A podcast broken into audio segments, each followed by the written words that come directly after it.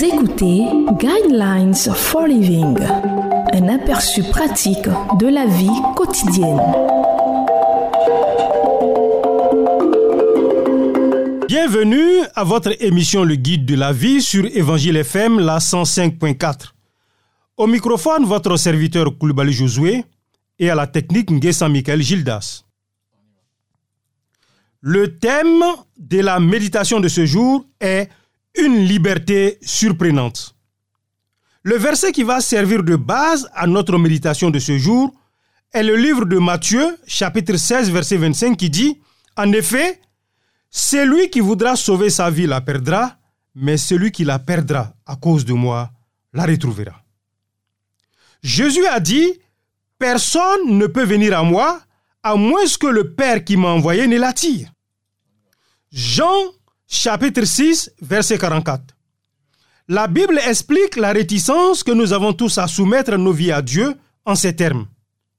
Si nous avons été réconciliés avec Dieu grâce à la mort de son Fils, lorsque nous étions ses ennemis, nous serons à bien plus forte raison sauvés par sa vie maintenant que nous sommes réconciliés. Romains chapitre 5, verset 10 des ennemis de Dieu, voilà comment la Bible nous décrit tant que nous refusons d'accepter le don de l'amitié de Dieu en Jésus-Christ. La décision d'abandonner le contrôle de votre vie, d'arrêter de jouer au Dieu de votre propre vie, ne se prend pas du jour au lendemain. Toutefois, lorsque vous le demandez, Dieu va vous faire lâcher les rênes petit à petit et vous admettrez que vous n'avez en réalité pas le pouvoir de diriger les choses de votre manière plus que de la sienne. Une fois que vous donnez à Dieu le contrôle de votre vie et que vous la soumettez à sa volonté, vous faites alors l'expérience d'une légèreté et d'un calme qui n'ont rien de comparable à l'hystérie humaine. Jésus a dit, prenez mon joug sur vous et recevez mes instructions, car je suis doux et humble de cœur, et vous trouverez le repos pour vos âmes. Car mon joug est doux et mon fardeau léger. L'image de deux bœufs attelés ensemble est une belle image de Dieu marchant à nos côtés. Tom Nelson explique que les agriculteurs attachent deux bœufs côte à côte sous le même joug.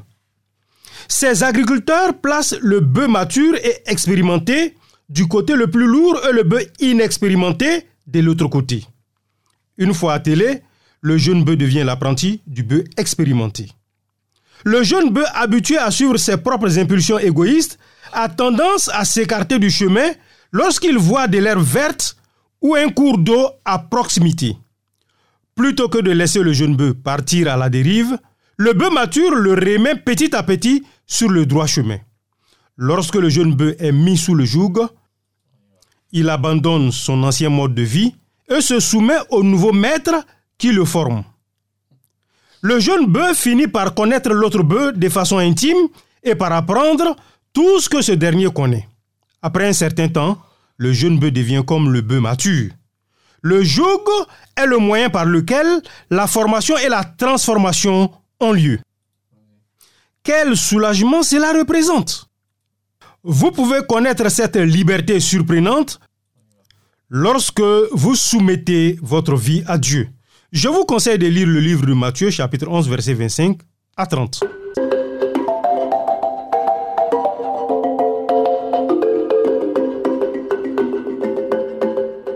Vous venez de suivre Guidelines for Living.